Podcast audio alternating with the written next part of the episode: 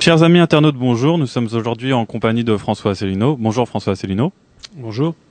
Donc François Asselineau, vous êtes le président fondateur de l'UPR, qui est un mouvement politique euh, qui a pour but de faire sortir la France de l'Union européenne, de l'euro et de l'OTAN. Nous voulons commenter aujourd'hui avec vous les grandes orientations de politique économique. Donc le 2 juin dernier, Bruxelles a transmis à Matignon une feuille de route pour l'année 2014. Donc ce sont des recommandations du Conseil européen concernant le programme national de réforme de la France pour 2014. Ça s'inscrit dans une politique plus large de euh, stratégie Europe 2020 pour la croissance durable. Euh, donc euh, le, premier volet, c'est la stratégie budgétaire. Donc on veut faire réduire le, le, déficit de l'État, donc 3% en 2015, 0,5% en 2017. Euh, pour cela, la le Conseil européen nous parle de d'ajustements structurels. Est-ce que vous pouvez nous dire ce que c'est que le, les, ce que sont les, ajustements structurels? Alors, euh, merci de vous intéresser à ce, à ce sujet qui est un sujet qui paraît assez rébarbatif et technique et que 99,9% de nos compatriotes ignorent totalement. Pourquoi c'est important de s'intéresser à ces GOPÉ, grandes orientations de politique économique? C'est parce qu'elles sont euh, définies, euh, le principe en est posé par l'article 121 du traité sur le fonctionnement de l'Union européenne, et comme vous l'avez dit, euh, c'est la feuille de route fixée par la Commission aux, aux différents gouvernements, et en particulier au gouvernement français. Alors la première question à laquelle il faut répondre, c'est pourquoi est-ce qu'il y a une feuille de route? C'est une feuille de route, c'est-à-dire en fait, euh, c'est une façon gentille de dire des instructions à mettre en œuvre. Euh, cette, euh, procédure résulte du traité de Maastricht et de la création de l'euro. Donc tout ce dont nous allons parler maintenant résulte de la volonté des pouvoirs publics européens, des européistes, d'avoir une monnaie européenne qui essaie, si possible, d'être fiable. C'est donc au nom de la fiabilité, de la viabilité de cette monnaie que sont fixées des orientations à tous les pays d'Europe et en particulier à la France. Alors pourquoi c'est important? Mais parce que, comme on va le voir, euh, ces, ces, ces, réformes qui sont exigées euh, de la France euh, sont de nature extrêmement politique. Elles touchent à la fois au politique, à l'économique, au social, mais aussi euh, à, la, à, la, répartition des pouvoirs en France et même aux lois de décentralisation, comme on va le voir. Donc c'est en fait toute la stratégie de la République française qui est en jeu. Alors c'est très important que les Français soient au courant de ça. Parce que lorsqu'ils votent pour Monsieur X ou Monsieur Y, Monsieur Hollande après Monsieur euh, après Monsieur Sarkozy, en définitive, ils votent c'est un peu comme si on leur demandait de voter entre entre Claire Chazal et puis euh, et puis un autre un autre présentateur de télé qui lirait le même téléprompteur. En fait, tout ce petit monde fait la même politique. D'ailleurs, on va parler effectivement de ce qu'a décidé le gouvernement avec son programme de stabilité. Mais euh, hier, euh, Fillon, le Premier ministre, a annoncé quel était son programme euh, et ce qu'il allait faire sans doute pour 2017 puisqu'il souhaite être candidat à la présidentielle. Et comme par hasard, c'est exactement les mêmes mesures. Euh, il présente ça comme étant le programme de Monsieur Fillon, mais c'est pas le programme de Monsieur Fillon, c'est pas le programme de Monsieur Valls, ni le programme de Monsieur Sarkozy, ni le programme de Monsieur Hollande, ni le programme de Monsieur Repsamen. C'est le programme de la Commission européenne en vertu de l'article 121. Alors les ajustements structurels, ça, ça fait partie de ce genre de mots euh, codés. Euh, une espèce de langue de bois, vous savez comme on disait du temps de l'Union soviétique, c'est-à-dire qu'une langue euh, qui, est faite pour les initiés. Ajustement structurel, ça, ça veut dire une réforme de fond en comble des structures des États et en particulier de la République française. C'est ce qu'on va voir maintenant. Mais euh, donc vous dites qu'il s'agit d'exigences que, que, Bruxelles imposerait à, à, Paris. Mais quand on regarde quand même sur certains points, on voit que Bruxelles demande une, une diminution euh, du coût du travail, une baisse de, de, de la rigidité de, du, du, du, marché euh, du travail. On peut se dire que finalement, même la Commission européenne avait proposé de baisser de 20% le SMIC en France, etc. Mais on voit que le gouvernement, lui, propose quand même d'abaisser les, les, les charges salariales sur le SMIC pour faire en sorte que les SMICards gagnent 500 euros de plus par an. Est-ce que du coup Paris ne conserve pas quand même une vraie marge de manœuvre? Alors d'abord, euh, euh, je ne sais pas d'où sortent ces prévisions du, gouvernement. Euh, S'ils vont diminuer les charges sociales euh, sur les entreprises, ça n'est pas, ça n'est certainement pas pour augmenter le SMIC. Ce qui est demandé actuellement par la Commission européenne, c'est plutôt de démolir le SMIC, de démolir d'ailleurs le code du travail, de démolir les contrats à durée indéterminée, puisque la théorie qui se cache derrière, c'est de dire le coût du salaire en France est trop élevé. Les rigidités du travail sont trop élevées. Rigidité, ça veut dire quoi? Ça veut dire les protections sociales. Ça veut dire que les gens travaillaient 35 euh, heures, euh, les gens avaient des contrats à durée indéterminée au bout d'un certain temps, donc on ne pouvait pas être constamment, euh, j'allais dire comme l'oiseau sur la branche, pouvant être viré du jour au lendemain. Tout ça, c'était les acquis sociaux de nos, de nos parents, de nos grands-parents, de nos arrière-grands-parents, tout ce qui avait fait le, les acquis sociaux du XXe siècle. C'est de ça qu'il s'agit. Alors, évidemment, le gouvernement, il essaye de présenter les choses euh, de façon sympathique aux, aux, Français. Mais ça vous rappelle rien, ça, ça Moi, ça me rappelle ce que disait Monsieur Sarkozy travailler plus euh, pour gagner plus. En réalité, c'est ça a été travailler plus pour gagner moins, et puis il y a de plus en plus de gens qui vont au qui, qui partent au chômage. On a on a appris euh, hier que la France vient de battre son record de tout temps du nombre de personnes inscrites à Pôle emploi. Il y a plus de 6 millions de personnes inscrites à Pôle emploi, dont 3 millions 400 000 Français qui sont des chômeurs sans aucun emploi, et puis le reste, c'est-à-dire près de 3 millions de personnes supplémentaires qui euh, sont euh, euh, des chômeurs qui ont quelques petites heures par-ci par-là, vous savez, qui grappillent quelques petites heures de travail. Ça suffit tout juste à, ce qu'ils peuvent s'acheter un, t-shirt et puis manger un, manger un sandwich. Ça, ça les sort du, du, du seuil d'extrême pauvreté, mais c'est tout. Bon, ça c'est un record historique et euh, nous sommes actuellement sur une tendance où il y a 1100 chômeurs de plus par jour. Voilà la réalité de la situation. Et quelque chose que vous n'avez pas posé comme question, c'est que les médecines que propose la Commission européenne, ça vient pas de sortir. Hein. Vous avez raison de rappeler que ces grandes orientations pour l'année 2014-2015, elles ont été publiées le 2 juin.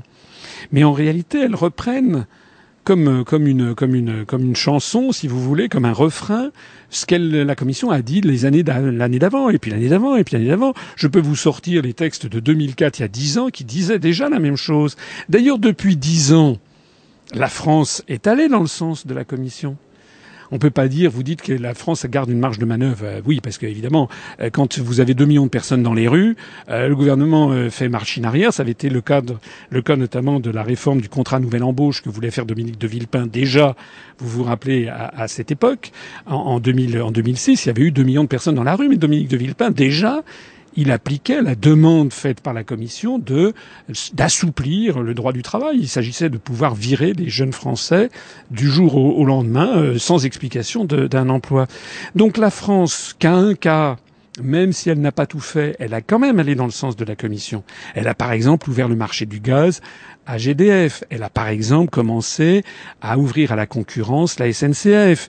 Elle a commencé également à, à, elle, a, elle, a, elle a privatisé déjà un certain nombre de services publics. Donc si ce que dit la Commission est vrai, depuis dix ans, on n'a pas tout fait, mais on a fait quand même pas mal de choses de ce que demandait la Commission, on devrait assister à une amélioration de la situation, puisqu'on met en œuvre cette politique depuis dix ans. On insiste bien au contraire à une aggravation totale. Ça veut dire que les médecines, les médicaments qui sont conseillés par la Commission ne sont pas les bons parce que le diagnostic de base n'est pas le bon. D'accord. On, pourrait vous répondre quand même qu'entre-temps, il y, a euh, il y a eu la crise de 2000, 2008. Euh, euh, donc c'est aussi ça qui a, peut-être aggravé la, la situation et fait en sorte qu'on n'ait pas les résultats escomptés. Oui, c'est toujours la même chose, c'est-à-dire que euh, depuis maintenant euh, 57 ans que la construction européenne est en, est en, marche, on nous promet monts et merveilles, les résultats sont le contraire de ce que l'on avait promis, et il y a toujours une bonne raison qui explique pourquoi ça ne marche pas. Voilà, ça, ça s'appelle une, c'est répertorié en matière euh, idéologique et, et, et euh, c'est ce que l'on appelle un, un, système clos. Hein, C'est-à-dire que il y, y a un petit petit proverbe français que vous connaissez sans doute qui dit euh, pile je gagne, face tu perds. C'est-à-dire qu'ils ont toujours raison. Voilà. Quand ça, il y a toujours une bonne raison. C'était d'ailleurs la façon dont fonctionnait aussi le, la construction du socialisme. Hein. Quand ça marchait pas, c'était jamais de la faute des présupposés. C'était toujours qu'il y avait quelque chose qui, euh, euh, voilà, il y avait le poids de l'Église catholique en Pologne, le droit de cuissage en Afghanistan, euh, les latifondières à Cuba, le blocus à Cuba, voilà, etc., etc. il y avait toujours une bonne raison. Alors vous, vous me parlez de, de la crise. Oui, bien sûr, il y a eu, il y a eu la crise de, 2000, de 2008. Euh, c'est d'ailleurs à cause de ça qu'on a complètement euh, pulvérisé le plafond d'endettement de, la France. Monsieur Sarkozy nous a laissé une ardoise de 600 milliards d'euros supplémentaires. Euh, qui, vous, dit que cette crise a été bien résolue? Pourquoi est-ce que nous sommes allés au secours des banques? Regardez ce fait regardez ce qu'a fait l'Islande. L'Islande a laissé s'effondrer plusieurs banques euh, enfin n'est pas venu au secours de plusieurs banques, eh ben, l'Islande s'en porte beaucoup mieux.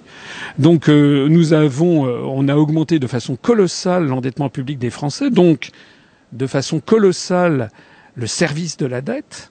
Hein, actuellement, c'est devenu le deuxième budget de l'État.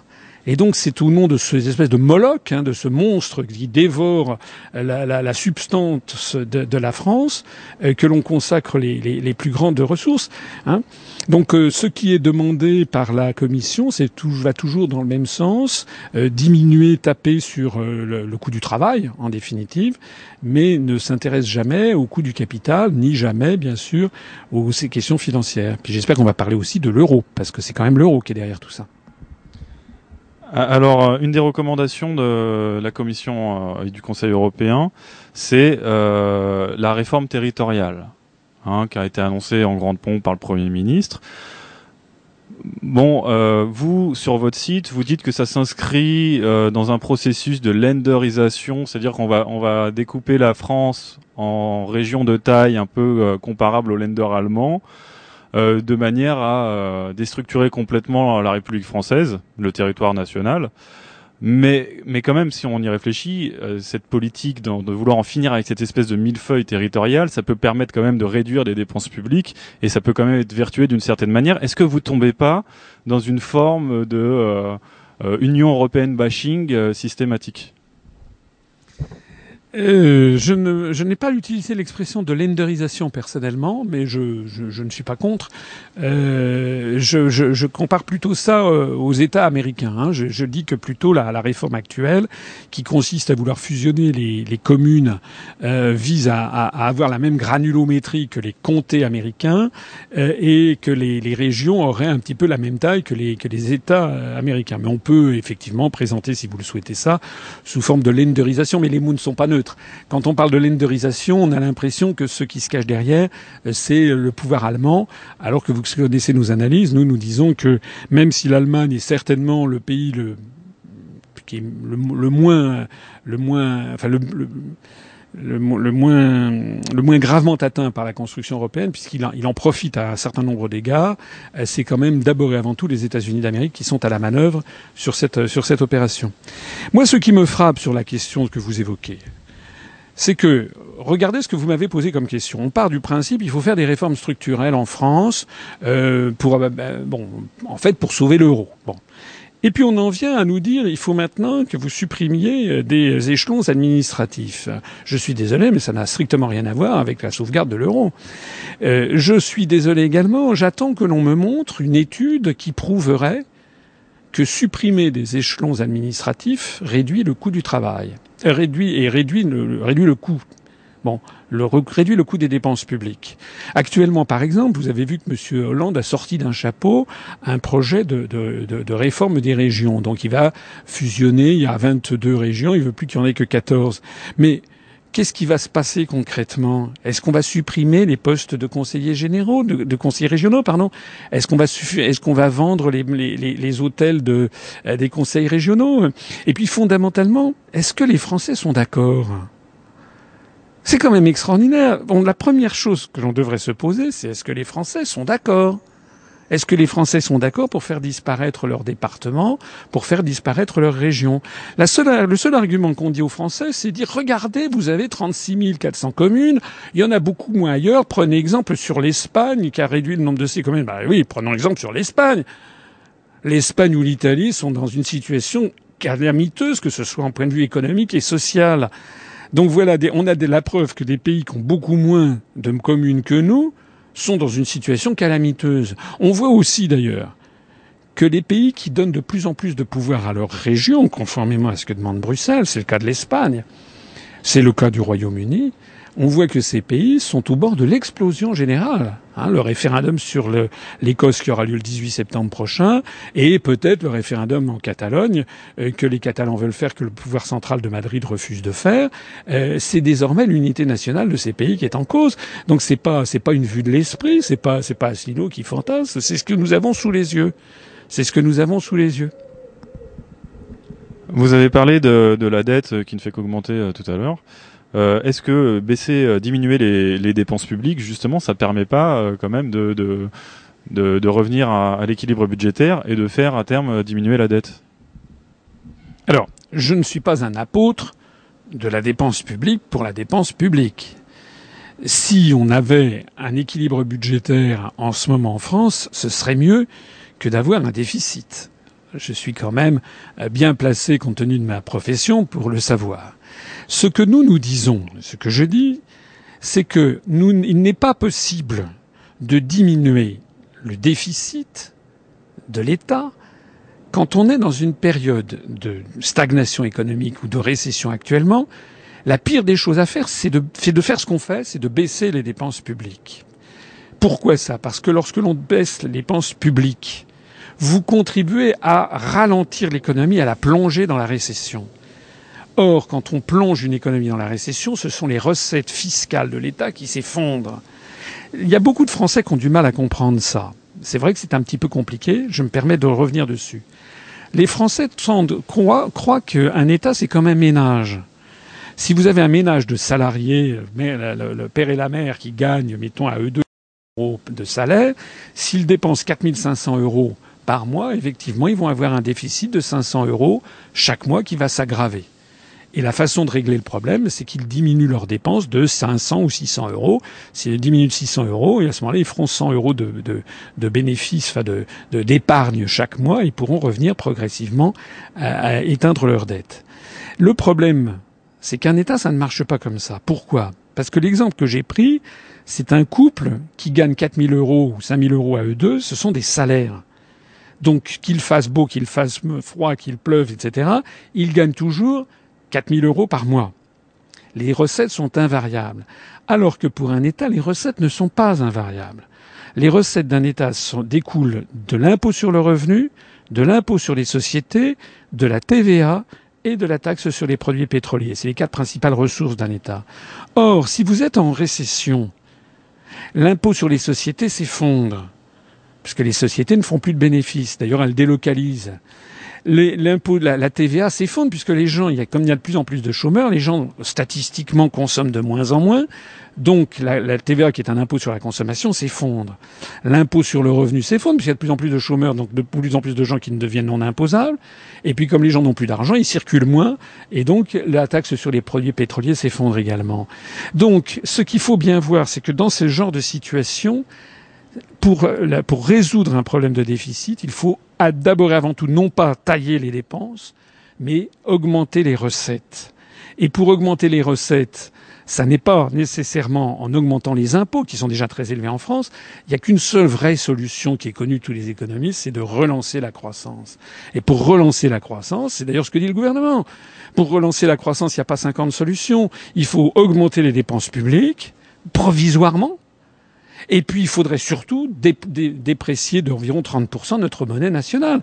C'est pas moi qui le dis, c'est Monsieur Sapin, qui est ministre des Finances, qui a dit il y a quelques semaines sur RTL, il a dit l'euro est actuellement trop fort, il entrave la croissance française. Donc j'y reviens, c'est là le point fondamental. Lisez l'étude qu'a faite Jacques Sapir, par exemple, qui a montré que si l'on sort de l'euro et qu'on déprécie la nouvelle monnaie française de 30%, on aura une baisse très sensible, euh, de, on aura une forte relance de la croissance, une baisse très sensible, notamment des prélèvements obligatoires et aussi du taux d'endettement de la France. On a parlé du, du, coût du, travail. Euh, Bruxelles recommande de baisser le coût du travail et de diminuer la rigidité du marché de l'emploi. Est-ce que quand même ce serait pas bon pour l'emploi en France? Diminuer, vous savez ce que ça veut dire. Hein? Vous savez ce que ça veut dire? Diminuer la rigidité de l'emploi. C'était ce que j'en parlais tout à l'heure. C'est ce qu'a fait, ce que voulait faire Monsieur de Villepin. Ça veut dire que euh, voilà, quelqu'un qui, qui, qui, a 25 ans, 26 ans, euh, 30 ans, euh, 40 ans, il, arrive un jour à, son boulot le matin et puis euh, et puis il y a, plus ses affaires, il y a ses affaires dans le couloir et puis ciao, bye bye, il, il est viré. C'est comme ça que ça se passe aux États-Unis. Est-ce que c'est la société que les Français veulent? Est-ce que les Français vraiment veulent une société où c'est l'angoisse permanente qui prévaut. On ne sait jamais si on sera toujours embauché le lendemain. On ne peut pas faire donc de plans sur long terme. On peut difficilement s'endetter pour s'acheter un, studio ou un petit appartement. Euh, on, a toujours, on est toujours sur le qui vive et puis on vient avec une espèce de d'angoisse à la gorge à son travail tous les matins. Est-ce que c'est vraiment ça que les Français souhaitent? Personnellement, je ne le pense pas. Et pourquoi d'ailleurs? Pourquoi est-ce qu'on devrait accepter que le XXIe siècle soit un fantastique retour vers le, vers le passé plutôt que euh, de préserver les acquis que nous avions eus au XXe siècle. Hein? Alors un, un, dernier point euh, sur, sur ces euh, recommandations. il est abordé la question de, de certaines barrières à l'entrée sur certains, certaines niches en France, comme, comme par exemple les taxis ou les notaires. Est-ce que vous avez décrypté aussi ces, cette recommandation? Alors, je veux pas me, que vous me fassiez passer pour quelqu'un qui dit non à tout.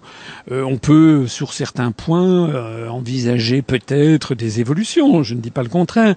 Mais enfin, euh, c'est quand même un petit peu se, se, se, moquer du monde que de montrer à la vindicte populaire les chauffeurs de taxi, par exemple, ou bien les, ou bien les telle ou telle, telle ou telle profession.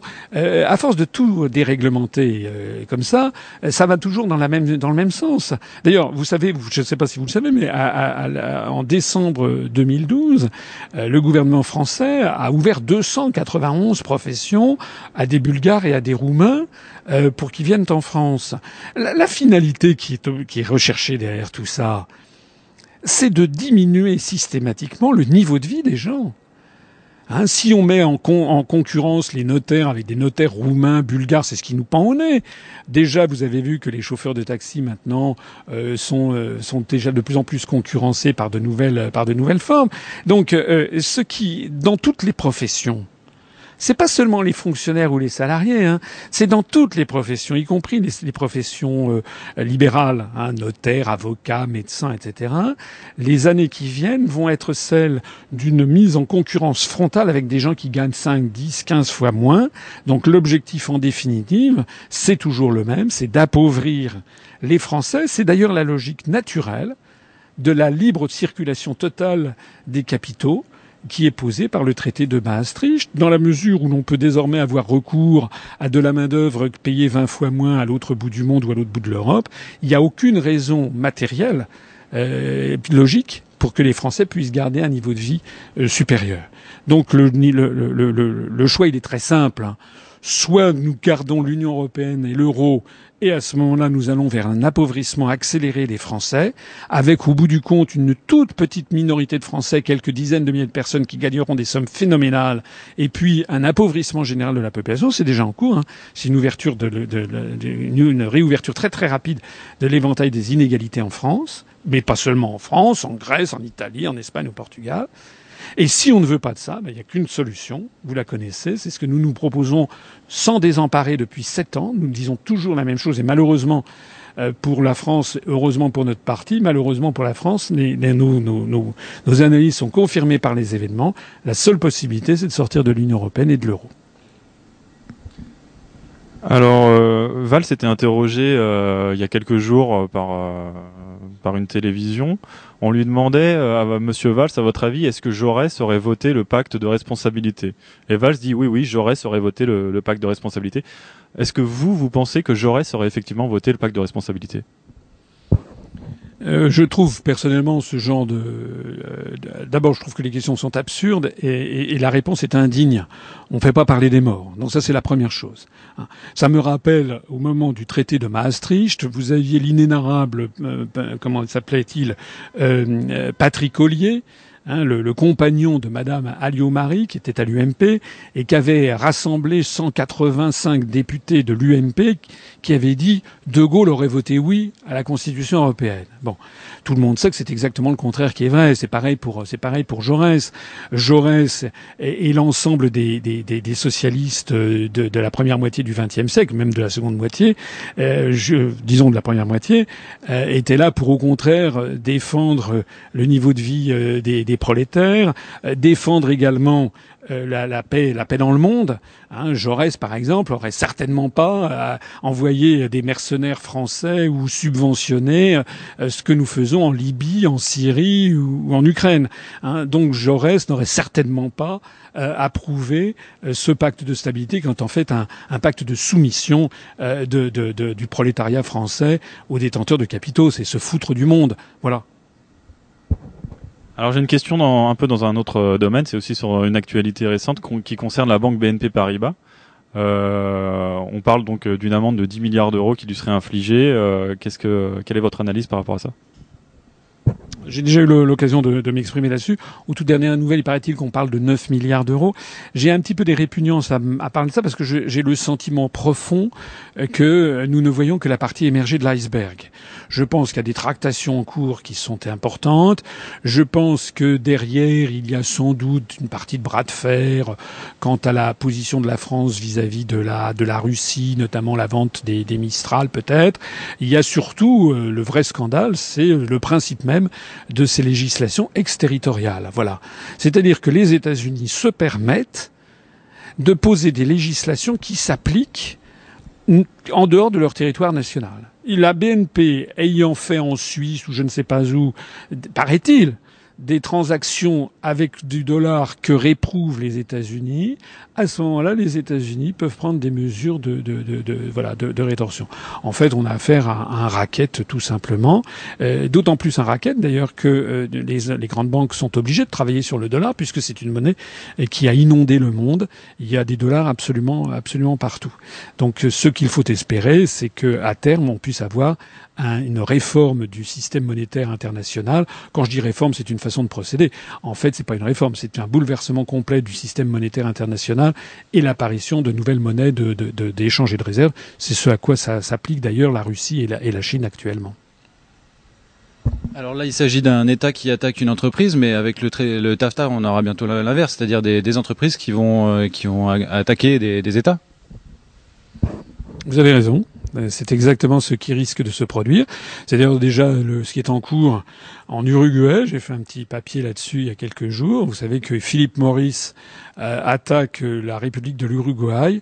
Alors c'est pas dans le cadre du TAFTA, c'est le cadre dans des parce que il y a d'ores et déjà euh, au niveau international des traités dits de protection des investissements pour attirer les investissements des grandes entreprises et qui sont assujettis à des clauses comme par exemple en cas de conflit on s'adresse soit à la cour à la chambre de commerce internationale qui est à Paris, soit dans tel ou tel tribunal euh, composé d'experts pour déterminer euh, si des mesures prises par tel ou tel euh, État sont contraires à, l'esprit du traité pour favoriser les investissements. C'est ce qui s'est passé donc en Uruguay, où le gouvernement du, du, du, président de, la République a pris des mesures anti-tabac, anti-tabac, voilà, contre le contre la tabagie, le tabagisme, et Philippe Maurice considère que ces mesures nuisent profondément à, à investissements sur, euh, place.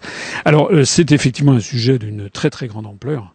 C'est un sujet très très grave parce que il y a une logique. Hein. Dans toute chose, il y a une logique. Les entreprises peuvent dire oui, mais vous comprenez, moi, je ne vais pas mettre mon argent euh, en fonction des. je fais des investissements, je veux avoir une protection de mes investissements. Il y a une logique. Mais ce qu'il faut bien voir, c'est que derrière cette histoire de TAFTA, ce qui se cache, c'est la fin de la démocratie. Ça veut dire que désormais, les peuples ne pourront plus décider des politiques qu'ils souhaitent. Hein, et s'il y a des changements de majorité dans un tel ou tel État, ils ne pourront plus euh, s'opposer, par exemple, à la mainmise de tel ou tel grand groupe financier ou industriel. Euh, en réalité, on voit bien la société qui essaye de nous forcer à adopter l'oligarchie euro-atlantiste. C'est une société où le pouvoir est, c'est un grand retour au Moyen Âge mais avec des nouvelles féodalités. C'est plus le comte de Toulouse, c'est plus le duc de Bourgogne. Ce sont désormais des grandes entreprises multinationales euh, qui euh, sont là pour euh, diriger de facto la, la planète et puis pour amuser la galerie, pour amuser le bon peuple, on fait des on fait des, élections entre entre ce que les Américains appellent opposame, hein, c'est-à-dire des opposants identiques, comme on a l'UMP et le PS en France, mais comme on a exactement la même chose, hein, le PPE et le PSOE en Espagne par exemple, et qui en fait appliquent la même politique, simplement on change les têtes. Alors justement, vous, vous êtes euh, un parti politique, donc vous êtes présenté aux dernières élections européennes. Euh, vous aviez des candidats dans les huit circonscriptions. Vous avez fait 0,41%. Euh, quelle est votre stratégie pour passer de 0,41% en 2014 à 51% en 2017 Alors, D'abord, au sujet de ces 0,41%, je n'ai pas dit que c'était un score exceptionnel. Je dis simplement que c'est un score qui n'est pas du tout euh, ridicule compte tenu des circonstances et du contexte.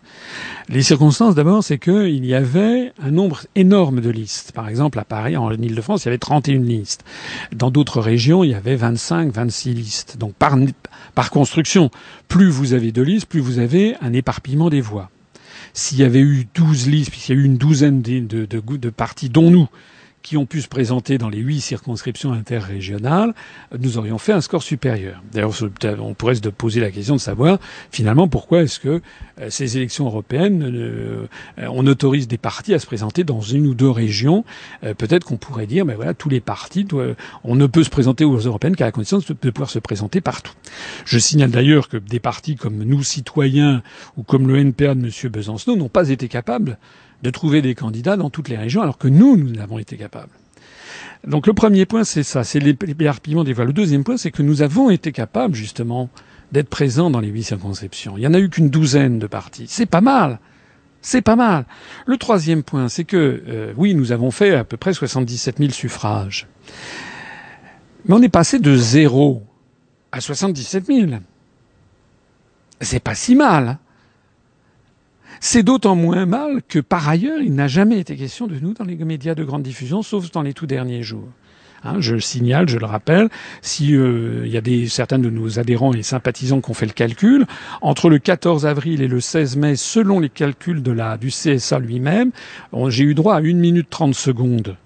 Euh, sur euh, toutes les, chaînes de télé et de radio, et c'était, faut voir la, la minute 30 secondes, c'était le samedi matin lors du pont du 1er mai. Donc on, a pu, on est un peu sûr, il devait y avoir 30 000 auditeurs.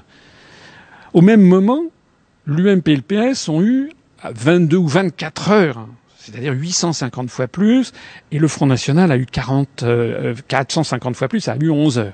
Sans compter que le Front National, par ailleurs, il n'est question de lui partout ailleurs, alors que nous, il n'est jamais question de nous.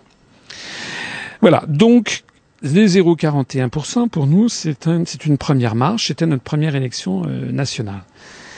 Maintenant, comment passer à 51% en 2017 La question est un petit peu provocatrice. je ne sais pas si nous parviendrons à avoir 51% en 2017, quoique vous savez qu'on ne peut jamais savoir ce qui se passe.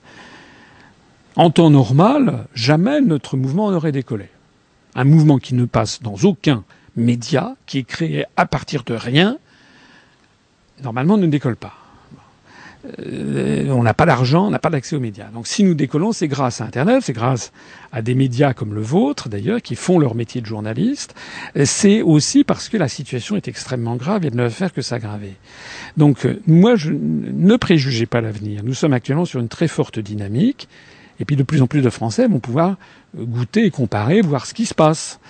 Hein, on me reproche souvent de taper sur le Front National, mais enfin vous avez vu ce qui vient de se passer au Front National lorsque monsieur, euh, les dirigeants du Front National avaient dit vous allez voter pour nous, on va former un groupe au Parlement européen. il y a toute une interview de monsieur Choprat qui va y avoir un groupe très puissant pour avoir une autre Europe.